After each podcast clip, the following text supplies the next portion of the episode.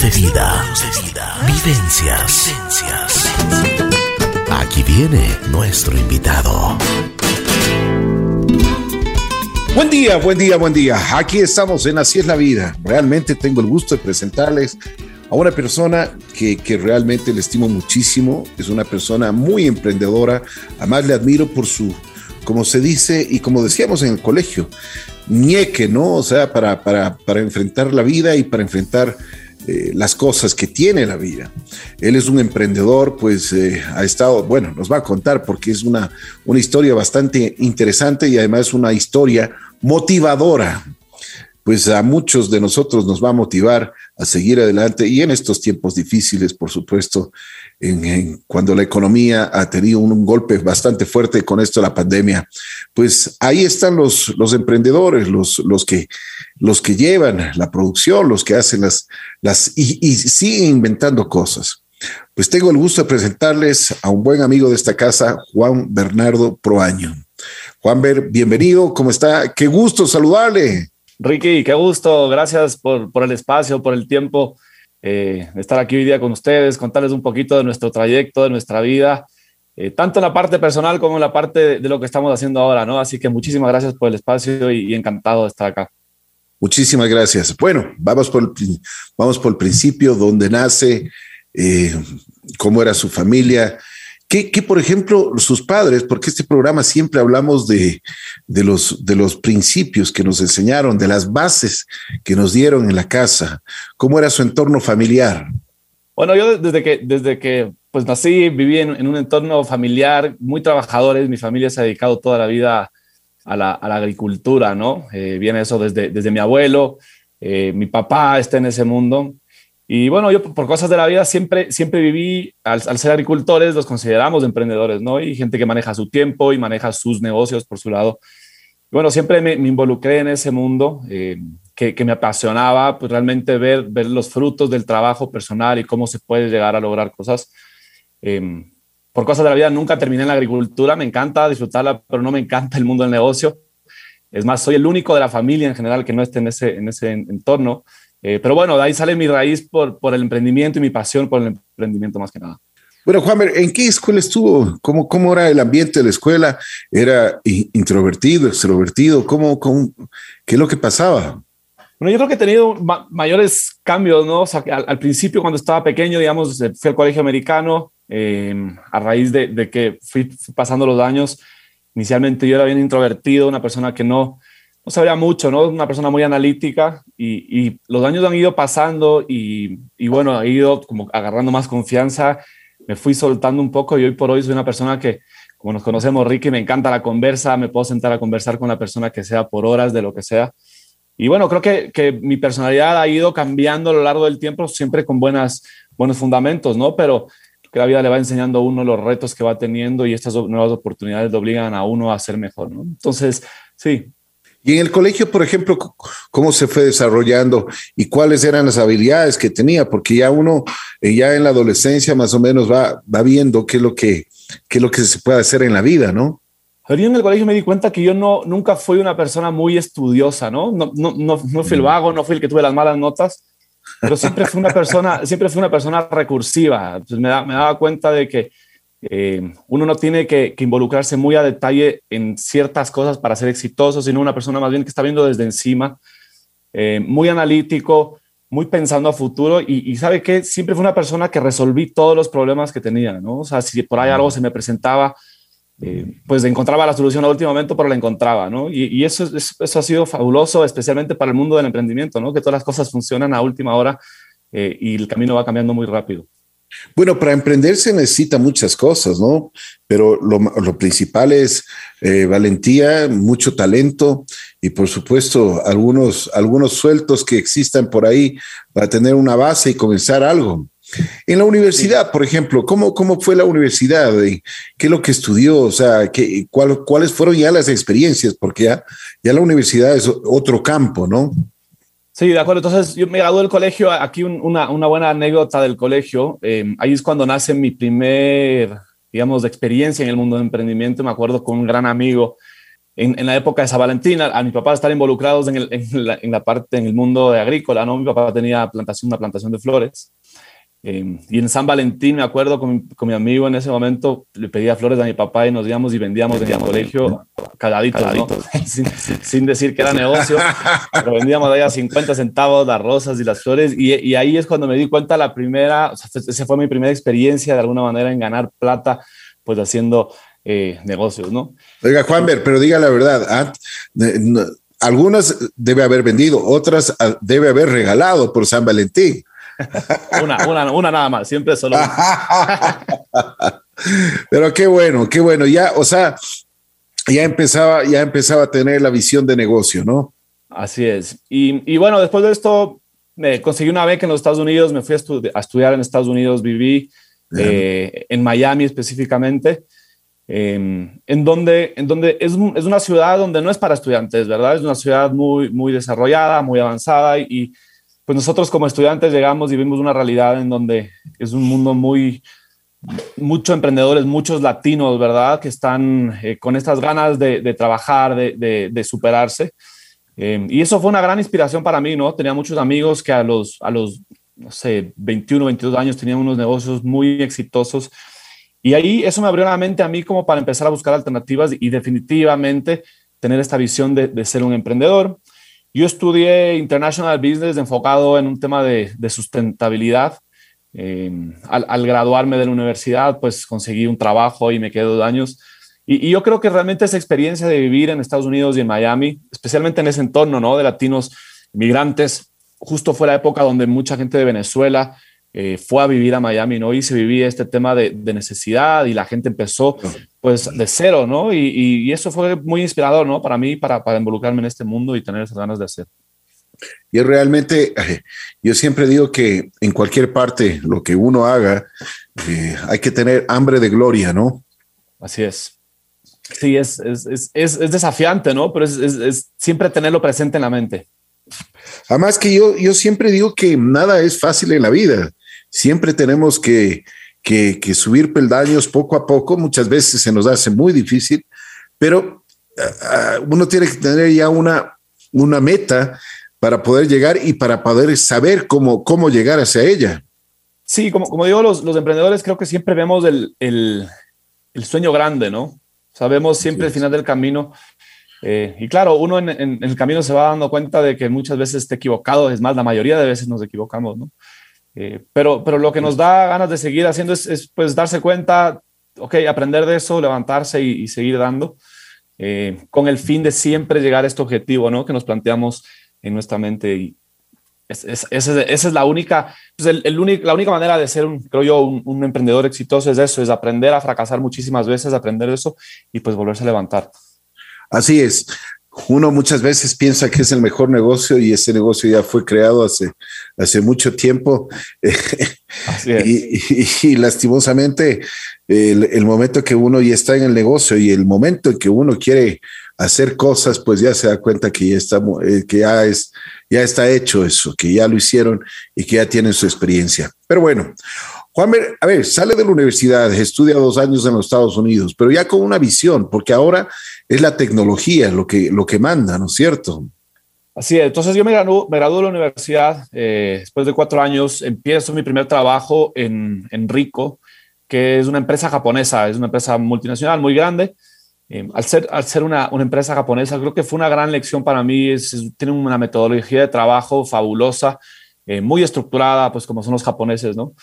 Em, trabajé dos años ahí, en, donde tuve, tuve esta, esta, escuela ¿no? de trabajo y de, em, y, de, de, visión, ¿no? O sea, de los, los, japoneses le enseñan a uno a ser muy ordenado, muy metódico, pero al, haber estado yo en la parte de ventas, em, me di cuenta que podía vender, ¿no?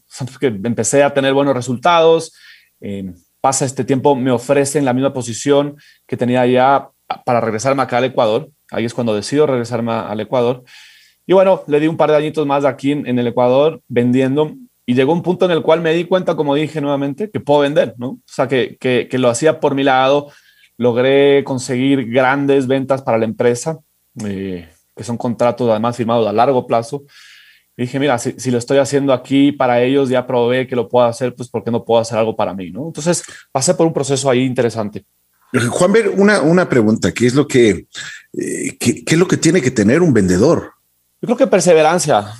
El, la, la, las ventas es perseverancia, ¿no? De estar, a, estar atrás. Creo que también es, es un tema de, de, saber cómo tratar a la gente. Eh, no, en la vida no, no todo es negocio, sino es tener estas amistades, poder balancear entre una amistad y por supuesto los negocios. Los negocios son confianza, ¿no? Así es. Y, y, y estar de atrás, ¿no? Estar con perseverancia y con visión y darle. Y también un poco de carisma, ¿no? O sea, hay que socializar con, con, con la persona que le está haciendo la venta, ¿no?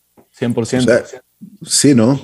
Sí. Era agradable, porque si no, uno, eh, yo, yo a veces digo, eh, en las ventas todos somos vendedores en la vida, pero hay, hay veces es que, que, que realmente ahí se da cuenta uno cuando uno va a cualquier lado y la atienden de la mejor forma, le, le, le, le da una sonrisa, porque es lo más importante, eh, conversa un poquito, le dan lo que usted decía, una confianza, y eso es importante, porque eso es lo, es lo que quiere el cliente, es lo que busca, todos buscamos absolutamente.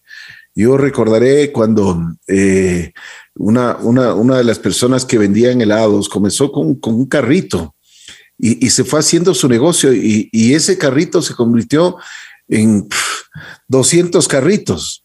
¿Por qué? Porque él vio, o sea, que tenía un potencial y comenzó a dar, eh, les comenzó a dar entrenamiento a su gente para que vendan helados. Entonces le decía, tú no estás vendiendo un helado, tú estás vendiendo felicidad. O sea, tú estás vendiendo a los niños, por ejemplo, haz, haz que el niño se sienta feliz cuando viene con su padre y que le da los helados. O sea, incluso este, este señor tenía una habilidad tan grande que en la playa, por ejemplo, comenzó a dar crédito a los helados. Y por supuesto, iban los niños y pedían 10 helados para él y para sus amiguitos. Y entonces el rato, el rato se había vendido bastantes helados y, su, y, y lógicamente el padre tenía que hacerse cargo ya de la deuda, nada más. Claro. Pero esa, esa es la visión, ese es el carisma que, que, que se debe tener como vendedor. Sí, que, que, sea una, una, experiencia para el usuario, ¿no? Eh, vendamos lo que vendamos, sea esto un, helado o vendamos un software, ¿verdad? Esto tiene que ser una experiencia para el, para el cliente que está detrás comprando nuestro producto. Y claro, en eso se involucra, como hablamos, ¿no? La confianza, este tema de la carisma, de poder transmitir un, un positivismo y estar seguros de lo que uno está vendiendo. Eh, y, y, más que nada, forjar amistades, ¿no? Porque uh, lo que yo siempre he dicho, hay muchas veces que, muchas veces me han dicho que no, pero es un no en ese momento, ¿no? Eso no quiere decir que aquí en X cantidad de tiempo, pues eso pueda volverse un sí con esa misma persona. Pues mantener esas, esas relaciones a largo plazo, pues a mí me ha funcionado de maravilla. Qué bien, qué bien. Uh -huh. Bueno, ya entremos en materia. Juanber, ¿cómo nace esta, esta aplicación que ahora realmente nos, nos facilita mucho la vida? Es una aplicación que, ¿cómo, cómo la, cómo pensar, qué, qué pensaron? ¿Cómo la fueron desarrollando? O sea, quisiera que nos cuente un poquito y que nos grafique todo lo que hicieron. Perfecto. Bueno, voy a, voy a resumir nuestro, nuestro trayecto de, de, emprendedores. Yo, yo, a raíz de que me regreso a vivir al Ecuador, eh, renuncio a, a, la empresa Rico que trabajaba eh, y dije, bueno, con, con, mi mejor amigo que se llama Diego, dije, mira, montemos un negocio independiente de nosotros eh, en el mundo automotriz. Si me preguntan ahora por qué empezamos en el mundo automotriz, no sabría qué decirles. Eh, no teníamos idea, ninguno de los dos, qué significa un perno o una mesa o un amortiguador. ¿Y por qué, por qué, por qué entraron ahí? Fue una, fue una, experiencia, una experiencia personal, Ricky. Yo tenía un auto, eh, se me dañó mi auto aquí en el Ecuador. Yo este auto, como vivía en Estados Unidos, me, me, lo traje con el menaje de casa que nos permiten tenerlo. Y bueno, era un Nissan, se, se me dañó el auto aquí, eh, lo llevé al concesionario y al, al, no ser un modelo que era muy común en el, en el país, pues me acerco donde ellos me dicen, mira, el repuesto se, se, te, se demora, te cuesta 700 dólares y se te demora eh, más o menos 60 días en llegar al país. Wow. Y dije, y dije no, esto, esto es imposible, ¿no? O sea, vio dos, auto dos, 60 días. Dos meses, dos meses parado el auto. Exacto. Increíble. Entonces, entonces, en ese rato, pues me metí al internet, lo compré en Estados Unidos, conseguí ¿Ya? una agencia de, de, carga y tuve el repuesto en el Ecuador eh, en ocho días. Lo tuve aquí y ¿Ya? me costó 350 dólares, la mitad. ¿Ya? Entonces, ese rato se me prendió el foco y dije, mira, ¿cuánta gente debe tener este problema? ¿no? O sea, debe, ser, debe ser una locura. Efectivamente, no son todos los repuestos del mercado, pero debe haber un nicho donde, donde nadie tiene el repuesto a nivel nacional, sea el auto que sea. Una cosa, antes, antes de, continuar, eh, o sea, por ejemplo, el traer repuestos, cualquier tipo de repuestos, lógicamente no vamos a traer eh, en cantidades, pero ¿es permitido todo eso? Sí, bueno, nos tocó formalizar todo eso, ¿no? O sea, inicialmente cuando me traje el primer repuesto, aquí hay, hay parámetros, ¿no? la mercadería no puede, o sea, uno puede importar repuestos eh, si es que la mercadería es menos de dos mil dólares, es decir, no se necesita una licencia de importación de repuestos. Ah, ya, perfecto, perfecto. Ese, es un punto muy interesante. Ok. Eh, y también tiene una limitación en pesos, ¿no? O sea, uno no puede traerse un motor, digamos. Y por pues supuesto, los repuestos tienen que ser nuevos, ¿no? No pueden ser usados. Ya, perfecto. Entonces, bueno, vivo esto y yo le habíamos, había vivido en, Miami, Diego, quien es mi socio y cofundador en este emprendimiento, que se llamaba Mundo Repuesto en ese momento. Eh, Diego, Diego, ¿qué apellido, por favor? Diego Quiñones. Diego Quiñones, ah, qué bien, qué bien. Buen, buen amigo y, también eh, la familia, la familia Quiñones es, es, muy cercana a lo que nosotros hemos vivido durante estos 40 años de JC Radio. Es, eh, su, abuelo, Diego, siempre ha sido una persona, pues realmente un caballero, una persona que siempre ha dado lecciones de, trabajo y, de vida a cada uno de nosotros y eso es, eso es importante. Pero bueno, continuamos. Con, un, pasado muy parecido al nuestro, ¿no? O sea, también familia de emprendedores y... Claro, claro. Bueno, veníamos, veníamos los dos con, con las mismas ganas, ¿no? Y hacíamos un complemento de equipo muy bueno. Eh, como decía nuevamente, yo estaba en la parte de ventas comercial y Diego eh, muy, muy enfocado en la parte financiera, operativa, ¿no? Y, y, por todo este tema. Pasando el tiempo rápido, estructuramos un negocio, sacamos una licencia de importación y empezamos a vender repuestos automotrices para vehículos de gama alta a las aseguradoras, que era donde mayor problema tenían eh, con respecto a los tiempos de entrega, ¿no? O sea, encontraron su nicho. Ajá. Encontramos un nicho interesante de, negocios, ¿no? Y lo que pasaba a la aseguradora. ¿Por qué, ¿Por qué, hicieron eso? O sea, ¿por qué fueron a, las aseguradoras? Mira, como decía, yo venía de la venta de, software o de soluciones digitales de papel y muchos clientes míos eran aseguradoras, ¿no? Y ahí es cuando vengo al tema de las amistades. Eh, tenía muy buena relación con varios de ellos y logré un día, pues se me ocurrió esto, hablé con ellos y dije, mira, ¿qué problema tienen en repuestos? Me dijeron los tiempos de entrega dije, bueno, aquí está el negocio, ¿no? Las aseguradoras, pues efectivamente, tengo amigos, conocemos, eh, un par de reuniones con ellos, mira, tenemos esta idea, por supuesto, nos ayudan un mundo, imagínense lo que es para un cliente hoy por hoy que tiene su auto asegurado y paga una póliza anual de mil y pico de dólares, que el rato que él va a hacer un reclamo, la aseguradora le diga, mira, me demoro eh, dos, tres meses en entregarte tu auto, ¿no? Así es. Entonces era, era un gran problema para la aseguradora porque a la vez tenía que darle un auto sustituto el tiempo que el usuario no tenía su auto. Eh, y bueno, el, un, problema de fidelidad con el usuario, el usuario perdía la cabeza con la aseguradora y bueno, todo era un relajo. Entonces nosotros, nuestro valor, nuestro valor ante la aseguradora en ese negocio era decir, mira, nosotros lo, lo, que traemos acá a la mesa no es precio, seguramente seremos en, en, ciertos casos un poco más caros que el concesionario o que la misma marca, pero no me demoro 60 días. Yo en 10 días te tengo el repuesto de Miami acá en Ecuador. Entonces, e, es, era una propuesta de valor, ¿no? Em, y bueno, ese negocio, Ricky, empezó, empezó a crecer de alguna manera. No era un negocio muy tecnológico. Em, yo regresando a ver para atrás, era un negocio más bien 100% análogo y tradicional.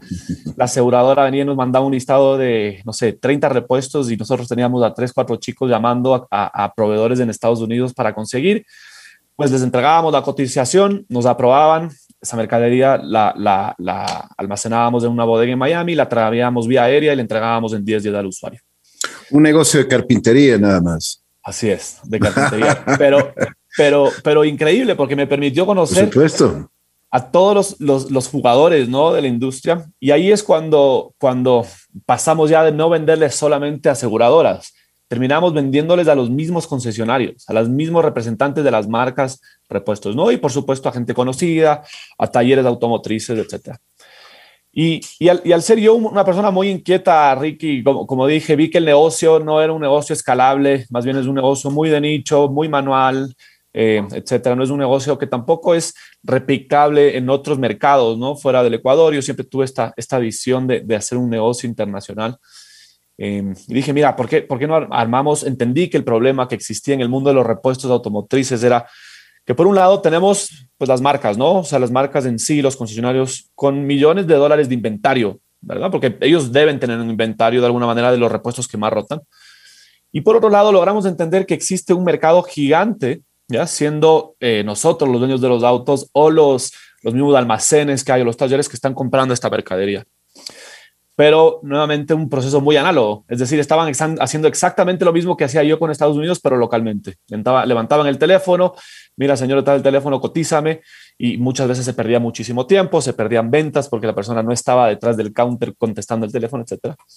Y dije, mira, armemos una plataforma tecnológica en donde podamos conectar en tiempo real toda esta oferta de repuestos que existe en el país, ya dejando afuera el tema de importación, ¿no? sino solo localmente. Publiquemos todo lo que existe en el Ecuador de repuestos automotrices para darle acceso del otro lado a, los talleres o a los clientes finales de poder comprar en línea los repuestos. ¿no? Em, y ahí es cuando montamos nuestro segundo emprendimiento que se llama, se llamaba pues, que ese es el, que después lo hacemos del pivot a lo que tenemos ahora, se llamaba repuestoseguro.com fue un, chévere proyecto, logramos, logramos publicar más o menos 190 millones de dólares de inventario en tiempo real. ¿okay? Estábamos conectados a los inventarios de los proveedores, em, logramos publicar más de 100 mil SKUs, 100 mil de, ítems en la plataforma, una plataforma súper poderosa, ¿no? Imagínense lo que es procesar toda esa data. Y bueno, ahí, esto lo fundamos eh, a, a, inicios, perdón, más o menos del 2019, finales 2019, ¿no? Y para hacer las cosas rápido, si tengo que ver para atrás, me doy cuenta que no fue el momento. creo que Latinoamérica o Ecuador no está listo para comprar repuestos automotrices en línea todavía. ¿no? Es un proceso un poco técnico, tedioso, es, decir, la gente todavía necesita alguien detrás del teléfono que te diga, mira, esto es lo que necesitas, esto lo haces, especialmente en el mundo de repuestos. Pero bueno, nuevamente conocí a un, un, mundo de gente en el sector automotriz, conocí a toda la gente de los concesionarios, talleres, etcétera, ¿no? Y bueno, al, ser yo, que si de alguna manera nos, nos, caracterizamos con Diego, es que podemos reaccionar rápido, ¿no? Y nos dimos cuenta de que no había la atracción necesaria en el negocio. Dijimos, mira, ah, tenemos que hacer algo, tenemos que movernos. Y bueno, dijimos, la tecnología, pues el, mundo automotriz es la industria más grande de Latinoamérica, pero es la menos innovadora, ¿verdad? En tema de tecnología. Es, pues, siguen muchos parámetros de las marcas en general. Y nos pusimos a pensar, Ricky, en, en, ya no en el concesionario, ya no en el taller, ya no en la, en la mecánica, pusimos a pensar en el cliente, ¿no? en el usuario, en el dueño del auto, nosotros como, como conductores. Y básicamente nos dimos cuenta, Ricky, de que Latinoamérica está tan fragmentada financieramente, es decir, el, el tema del cash sigue siendo nuestro método de pago principal, ¿verdad? Y lo que pasa es que un conductor o un dueño de un auto en Latinoamérica realiza aproximadamente 300 transacciones relacionadas a su auto, ¿no? O sea, nosotros pagamos en promedio 6, 7 parqueaderos al mes, pagamos el seguro en caso de tenerlo, pagamos tal vez cuatro o cinco veces al mes el repostaje de gasolina, ¿verdad? Y bueno, todas estas transacciones que se relacionan a nuestro auto suman más o menos 300 eh, transacciones. Y nos pusimos a ver y dijimos, mira, esto es, un, esto es un dolor de cabeza porque los usuarios en realidad pues necesitas cash para pagar el parqueadero, ¿verdad? Como, como has visto. Eh, si queremos mañana recargar nuestros tags de los peajes, pues tenemos que ir físicamente a los lugares y recargar los tags eh, eh, independientemente, ¿no? Y, ese es un tormento, Juanber. La, la verdad que es un tormento y, o sea, es, es, es realmente es, es, complicado. Yo no sé por qué lo hacen tan complicado esto. O sea, pero si, si simplemente en una aplicación deberíamos nosotros tomar, metes la tarjeta de crédito y, chao, se acabó. O sea, metes la placa, las placas de tus vehículos o del vehículo que quieres pagar y chao, se acabó. Pero es, es, tan complicado.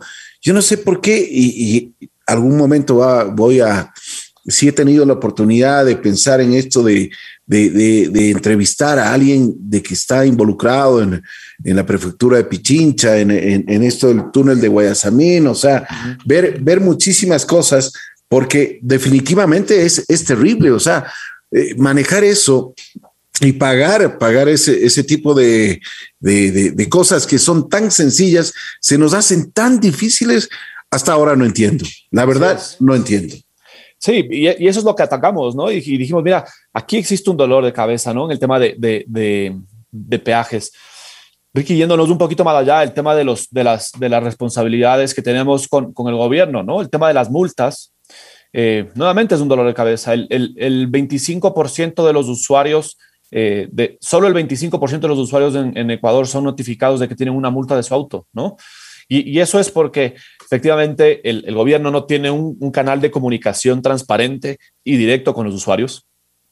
Eh, y, y, qué es lo que pasa en ese momento? Es claro, nos ponen una multa, nosotros llegamos al final del año a pagar la matrícula y nos dimos cuenta que efectivamente teníamos una multa de hace ocho meses y hemos acumulado más del 10% de intereses, ¿no? Entonces, ahí es donde entramos nosotros y dijimos, mira, armemos esta solución en donde en un solo espacio, en una aplicación, en nuestro teléfono, le vamos a permitir al dueño de auto en, Latinoamérica hacer estos pagos o estar al tanto, ¿no? Servir como esta plataforma de, advertencia, avisar si tienen una multa, eh, avisar al usuario cuando tiene que pagar su matrícula, ¿no es cierto? Muchas veces estamos viendo ahora el mismo, la, la, MT, todo lo que es revisión empieza a mediados del año y el SRI, eh, uno sí tiene que pagar la matrícula ahora. Entonces todo el mundo tiene una confusión total de cuándo tiene que pagar. Entonces ahí entramos nosotros de ser esta plataforma en donde atacamos básicamente seis servicios hoy por hoy. Le permitimos al usuario todo el tema de multas, el usuario se descarga nuestra aplicación, registra su auto y tiene todo el historial de sus multas y en caso de ser multado, pues efectivamente tiene en tiempo real, le avisamos a través de un push notification. Es fabuloso, es como llegar a un WhatsApp y le avisamos inmediatamente. El usuario puede tomar acción ahí, puede pues efectivamente pagarlo a través de la aplicación. ¿Qué evitamos ahí, Ricky? Es lo que hacemos ahora, ¿no? Nos llega una multa, nos toca al banco, hacer fila de 40 minutos y pagar en efectivo la multa ahí, ¿no? A través de nosotros el usuario puede pagar con tarjeta de crédito inmediatamente en, un, en dos clics. Eh, la segunda que atacamos es, es, de matrículas, nuevamente, como decía, ayudar a este usuario de que incurramos en multas. Ustedes saben, si nos pasamos un mes, un, día del mes que tenemos que matricular, es una multa de 25 dólares. No se diga esto el tema de la revisión, los stickers, la calendarización, etcétera. Eh, hoy por hoy, para pagar matrícula, nosotros como usuarios tenemos que hacer tres pagos diferentes en tres diferentes plataformas. Ajá. Pero ¿por qué lo hacen tan difícil? Mira, el, Ricky, yo digo, el, el, gobierno no está hecho para hacer software, ¿no? El gobierno no está hecho para hacer, para hacer soluciones digitales. Por eso es que eh, el éxito de negocios como el nuestro en otros países, como en Israel, que estuvimos por ahí, ahorita les cuento, o Estados Unidos, las alianzas públicas privadas es todo, ¿no? Porque yo, yo por ejemplo, nosotros... yo, por ejemplo, he tenido la oportunidad de pagar una, una matrícula en los Estados Unidos y es tan sencillo, pero, o sea, ni siquiera vas. Te metes a la computadora, pagas y listo. Si tienes una multa, pagas ahí mismo y se acabó. Es más, y, y, y, y si, tienen, y, si tienes que tú cambiar tu placa del vehículo, pues simplemente te notifican donde tú tienes que absolutamente, o sea, lo más cercano a donde vives, donde estás tú, te dicen, ¿sabes qué? Retira la placa, puedes retirar ese momento y se acabó. Así es, exactamente. Pero a nosotros nos gusta hacernos realmente muchísimos problemas. Que primero tienes que ir a prepago a pagar el. Eh, ¿Pagamos qué? Es el. Eh, es, es, es el, uh, la revisión. Después claro. tienes que llevarle a la revisión y, y, te dicen, no, es que eh, siendo un carro nuevo, te dicen, no, es que el carro, eh, eh, los gases ni se queda el carro, sí. tienes que llevarle otra vez. O sea, son cuatro o cinco pasos. Nosotros lo estamos haciendo y, y, realmente es, yo digo, por Dios, o sea, esta gente nunca ha viajado, es, es una vergüenza, o sea, ¿por qué no podemos hacerle más fácil la vida a cada uno de nosotros? Pero por supuesto, también vemos de que existe la parte económica, cada uno se va llevando su, su tajadita al pastel, ¿no? Así es. Sí, nuevamente creo que, Ricky, para, para atacar eso, los, los, gobiernos no están aquí para, para, para innovar, ¿no? O sea, por eso esta, estas alianzas con empresas como las nuestras, pues son fundamentales, donde venimos con estos valores eh, de, solventar estos problemas. Hablábamos de la matrícula. Hoy por hoy a un usuario le toma un día matricular su auto. O sea, es un día de trabajo. No hay como hacerlo los fines de semana, pues efectivamente es entre semana. Nos toca pedir permiso en el trabajo. Eh, es todo un lío, ¿no? Y eso, es lo, que vamos a solventar. Hoy por hoy en, en, en, Authority, nuestra aplicación, uno se descarga, registra su placa y tiene todos los pagos de la matrícula en una sola pantalla y se paga con un solo clic y estamos listos. Qué bien, qué bien. Oye, una pregunta, ¿por qué pusieron ese nombre Authority? Mira, nos, nos, nos, costó, nos costó trabajo el nombre, Ricky, le buscamos por todo lado y, y, y fue esta opción Em, authority en inglés, como ustedes saben, se escribe con H. Authority significa autoridad, ¿verdad? O sea, tener este, este poder y este control sobre algo que uno apasiona. Y mira, dijimos, pues esto hace mucho sentido. Dice auto al principio, quitémosle la H. Igual demuestra este tema de autoridad. Y lo que nosotros queremos es darle justamente al dueño del conductor, o sea, al dueño del vehículo en Latinoamérica, esta autoridad sobre su auto, que tenga todo en un solo lugar centralizado para que tenga un control al 100%. Pero qué bien. Nosotros, es, es importante esto, esto, y si, si quisiera eh, de que eh, tú le digas cómo se creó a, a, la gente que nos está escuchando, por ejemplo, porque esta es una, una aplicación que absolutamente todo el mundo puede bajarse. La persona que maneja un taxi, la persona que maneja un bus, la persona que tiene un carrito de, de, de Uber, la persona que, pues, en, cualquier circunstancia puede bajarse y además que tiene unas utilidades extraordinarias. Yo lo he estado probando en, en, estos dos días que he preparado la entrevista y digo, wow, o sea, esto, esto deberíamos tener absolutamente todos. Sí, sí, la, la aplicación es 100% gratuita, Ricky, y está disponible en todas las, las, las tiendas App Store y, y, de Google por ahora. Además que muy amigable, ¿no? Sí, claro. De, eso, es, eso es nuestro, nuestro principal objetivo, ¿no? Es transformar estos procesos burocráticos o tediosos que tenemos hoy por hoy en, en cuestión de tres clics. Eh, como decía nuevamente, eh, la aplicación es, es, 100% gratuita, todo el mundo se lo puede descargar. Eh, no tiene costo en sí, uno registra su placa, puede registrar la cantidad de vehículos que uno quiera. Uno crea un perfil personal y uno tiene 10 autos o, o dos autos o uno, pues puede registrar los autos que quiera y nosotros servimos como esta plataforma, como les digo, de aviso y por supuesto de pago, ¿no? Eh, todas las transacciones que se realizan a través de nuestra plataforma son plataformas, pues eh, son transacciones 100% seguras. Nosotros no las procesamos, estamos conectados, por supuesto, a botones de pago de procesamiento. Eh, en donde el dinero va a los entes de, de, de, de, recaudación, sea este, pues la NT, sea este el SRI, sea este el, el, la MT o ATM en Guayaquil, o por otro lado, los, los, servicios privados, ¿no? Como les contaba, tenemos una aplicación lavadas a domicilio. Eh, nosotros, nosotros como Authority, ¿qué, qué, qué es nuestro principal valor? O, o, Ricky, ¿qué es lo que atacamos? Es el tema de la conveniencia, ¿no? Nosotros como usuarios hoy por hoy lo que menos tenemos es tiempo. Eh, decíamos tiempo para ir al banco a pagar la multa. Y bueno, logramos identificar que, que, el usuario, a nosotros en Latinoamérica nos encanta lavar el auto. Yo, yo digo, siempre digo que no existe mejor sentimiento eh, que subirse a un auto recién lavado, ¿no? O sea, es, uno se siente que está como en un auto nuevo, ¿no? bueno, para nosotros, las, las, las damas, a veces, las señoras, o sea, les da lo mismo, ¿no? O sea, compra un shampoo para el auto y que le ponen al auto y que le pones ahí, eh, que, que por, por, supuesto el tapiz del auto está, pero cero kilómetros, llegas, huele hasta rico, dices como nuevo, pero dicen, ah, ah, lavaste el carro. Claro, claro, claro. Sí, sí. Después de una hora. Sí, pero bueno, esas son las cosas que suceden. Oye, qué buena aplicación. Ajá, y esa experiencia la estamos haciendo para que sea tan fácil como pedir una hamburguesa en Rappi o en Uber Eats, ¿no? O sea, el usuario entra bueno. a la agenda, la personaliza y llega. Qué bueno. Sabes que muchas veces las, las, damas tienen, porque nosotros nos gustan los carros desde chiquitos, estamos que ni sé qué, las llantas, ni sé cómo, ni sé cómo, pero las, las damas y las mujeres están siempre, eh, bueno, eh, con, esta, con esta aplicación pueden hacer muchísimas cosas. Eh, no solo parte de repuestos, no solo pagar las, las, las, las matrículas de los autos. Yo tengo una cosa, por ejemplo, con esto, con esta aplicación, tú puedes adquirir servicios. Me refiero a lo siguiente. Por ejemplo, si se te baja la llanta, tú puedes contactarte a través de tu aplicación con alguna con alguna persona con alguna empresa que preste este este servicio o no. Claro, ahora ahora Ricky, el primero de abril estamos cerramos una, una alianza fabulosa con Aon, AON y con AIG Yeah. donde a través de nuestra aplicación los usuarios van a poder contratar su seguro automotriz, ¿ok? Eh, por supuesto, el tema de seguros, como, como, como usted sabe, viene bien atado de asistencias, ¿no? Y todo este tipo de Así servicios. Es. Así es. Y, y, no, y, nosotros nos dimos cuenta que, que el, el, mundo de seguros es un mundo, aquí un, un, unos números, ¿no? Solo el 30% del parque automotriz ecuatoriano está seguro, tiene seguro automotriz, ¿no? El 70%... Solo el 30%. Solo el 30%. Increíble. Oye, por ejemplo, en los Estados Unidos, si, si nos ponemos a ver las cifras, ahí tienes que simplemente asegurar tu auto. Nada más. Obligación. Es obligación. Es una obligación, es el 100%.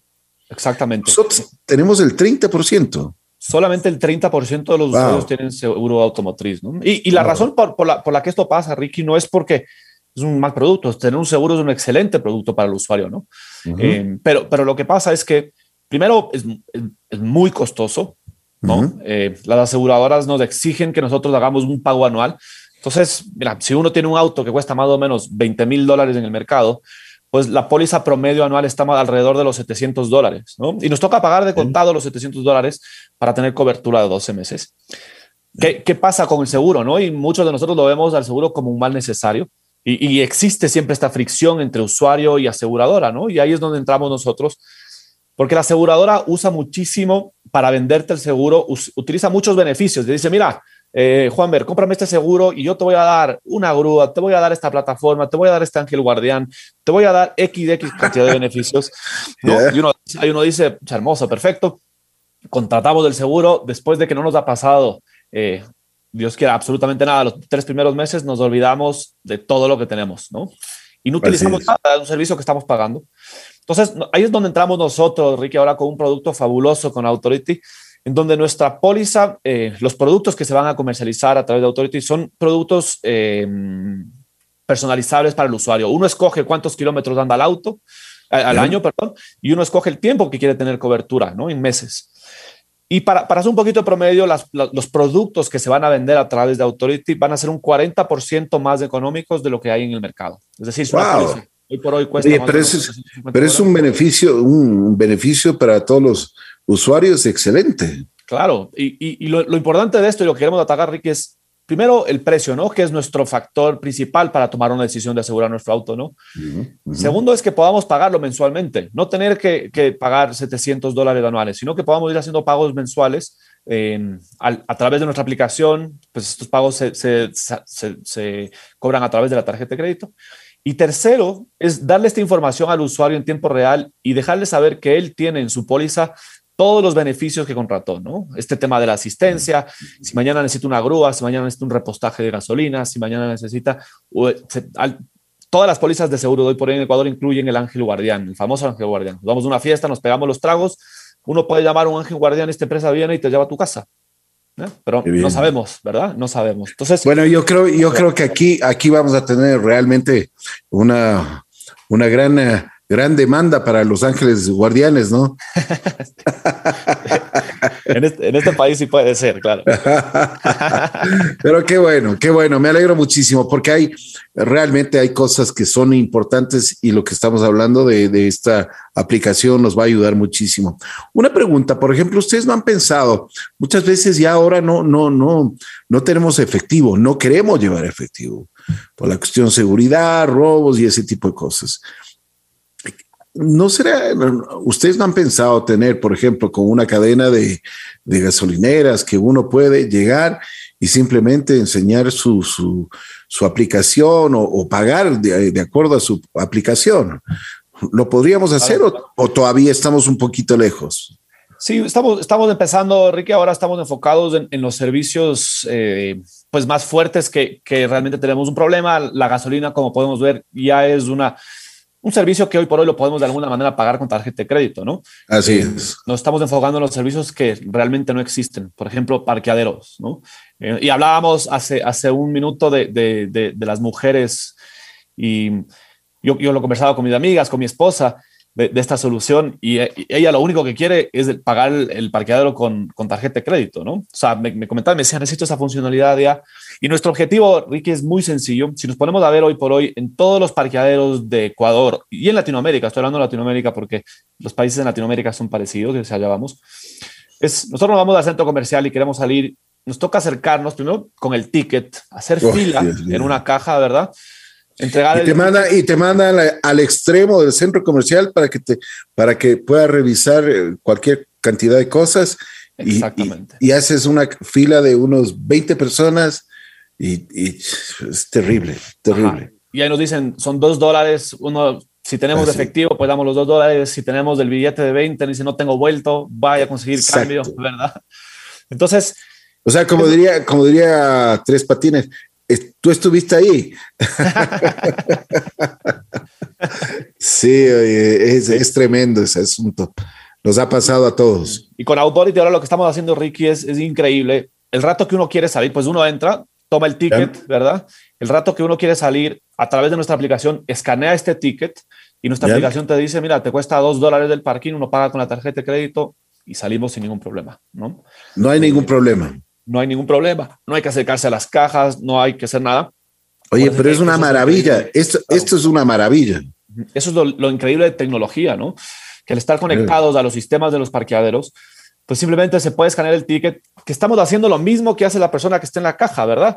O sea, claro, claro. escaneamos el ticket, pues el sistema nos dice que eh, son dos dólares, nosotros tenemos la tarjeta de crédito registrada en nuestra aplicación, pagamos el aquí, enseñamos el ticket y salimos, ¿no? Entonces, eh, ese, es, un gran producto que efectivamente lo estamos probando ahora.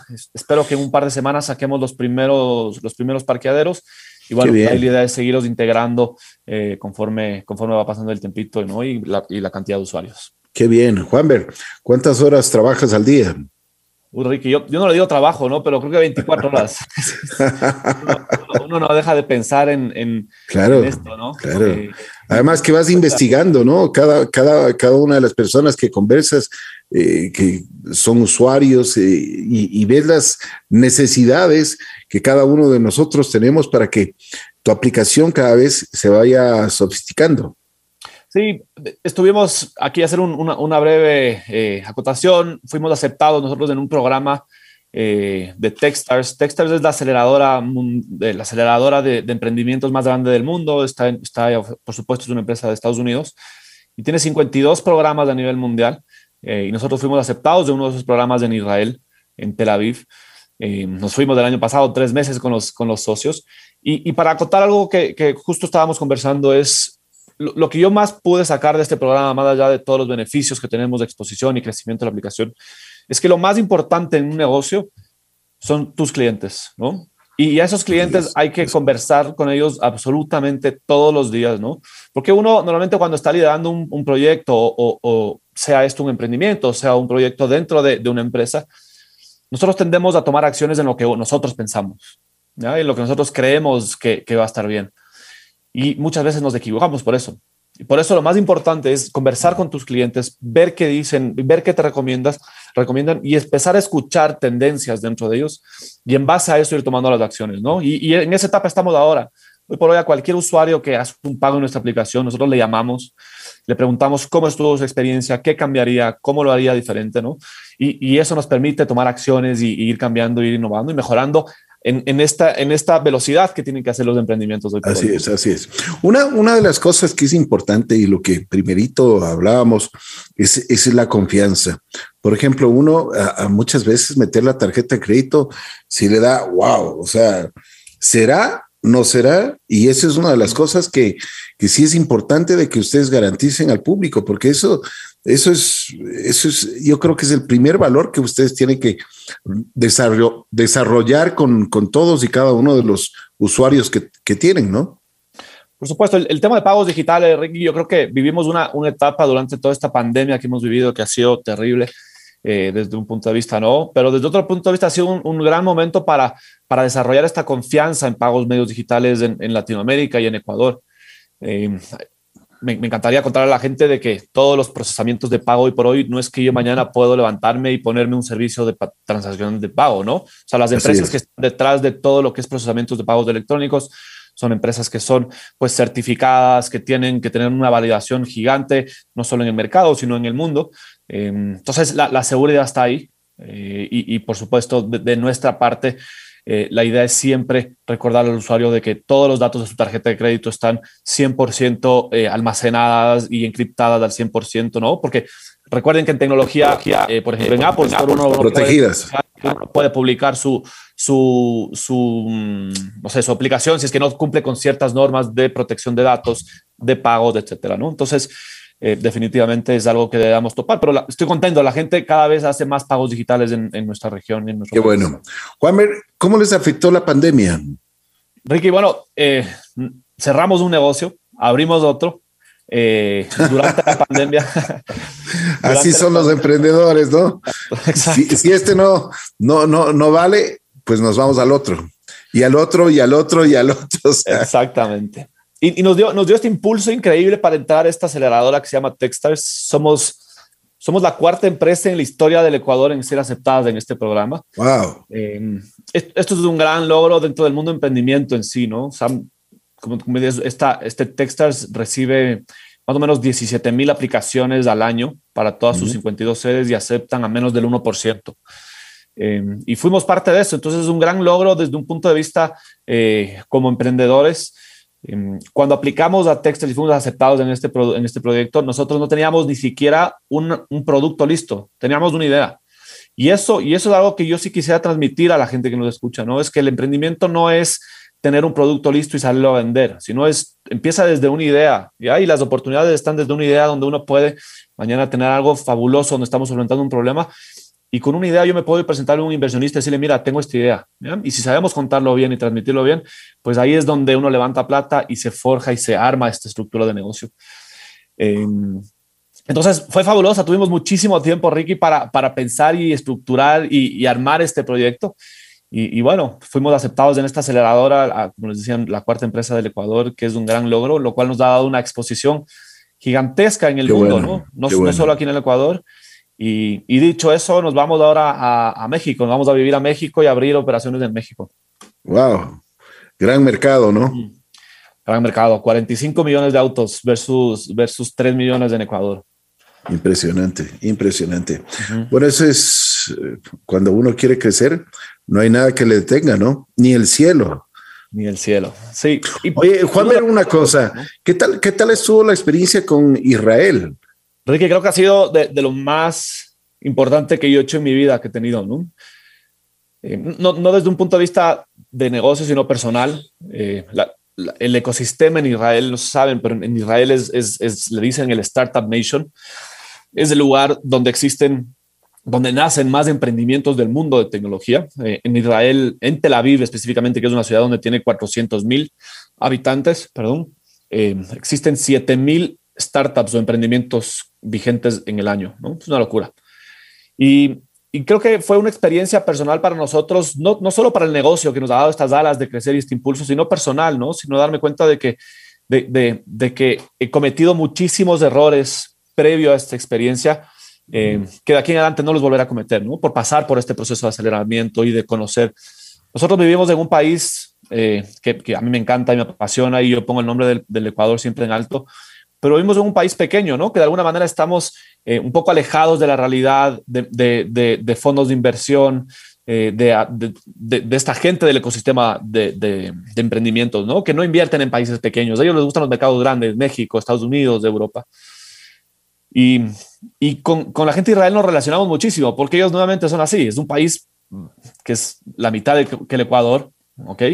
Eh, gente muy emprendedora, su mercado no es del mercado local, sino están siempre soñando en cómo hacer esto grande en Estados Unidos y en Europa. Y ahí es donde nos identificamos con ellos. Increíble, hicimos grandes amistades y un gran fit eh, desde un punto de vista también de, negocios. Me parece excelente. Juanber, realmente le quiero agradecer muchísimo el haberse tomado su tiempo, eh, conversar un poquito de esta famosa, porque es famosa ahora y, y va a ser mucho más famosa, cuando ustedes la lleven a mercados tan grandes como México, por ejemplo, esta aplicación llamada Authority. Por favor, yo sí quisiera de que ustedes lo sigan para que ustedes tengan la experiencia, una experiencia propia. Por favor, ¿me puede dar todas las redes sociales y dónde les pueden contactar? Porque la gente también, es, eso es lo que necesita, ¿no? O sea, tener una, un, un ya un, un, contacto con ustedes ya eh, más, más cercano, digamos. Claro, estamos en todas, en todas las redes sociales, Facebook, Instagram, Twitter, eh, LinkedIn como authority.io. Eh, nuestra página web es authority.io y por supuesto en las, en las tres tiendas de, de aplicaciones como Google, Apple y, y el Gallery de Huawei eh, como Authority. Eh, y por supuesto, si quieren contactarse con nosotros directamente. Sin la H, ¿no? A authority, ajá, como auto. Au, ajá, auto, o sea, A-U-T-O-R-I ty.io. Perfecto. Juanber, si necesita acotar algo más, con mucho gusto. Ricky, no, agradecerles muchísimo por el espacio. Eh, yo, yo sí quisiera decir a todo el mundo que, que ser emprendedor es, es, lo mejor que me ha pasado a mí la vida y le recomiendo a mucha gente hacerlo. Es un camino duro y difícil, pero no hay cosa más ratificante que, que pues plasmar, tener una idea, hacerla producto y ver que le funciona a la gente, ¿no? Entonces, creo que el Ecuador necesita más gente como, como nosotros y, y que no le tengan miedo. Esa es la única manera de, de sacar adelante nuestro país y, y, y darle con fuerza. Así que súper abierto a cualquier persona que quiera conversar conmigo, pues eh, a las órdenes. Qué bien, qué bien. Realmente, felicitaciones y esperamos que cuando lleguen a las grandes ligas no se olviden de nosotros, ¿no? Estaremos de vuelta primeritos de aquí. un abrazo especial. Ricky, Juan igual, Bernardo. Proaño, quien está aquí junto a nosotros el día de hoy, nos ha hablado de una aplicación extraordinaria que ustedes la pueden bajar inmediatamente, Authority. Si ustedes necesitan alguna información adicional, la tienen en Facebook en Así es la vida FM. Gracias, Juanber. Un abrazo especial. Muy Ricky, gentil. Un abrazo a todos ustedes. Gracias por el espacio. Ahí estamos en Así es la vida.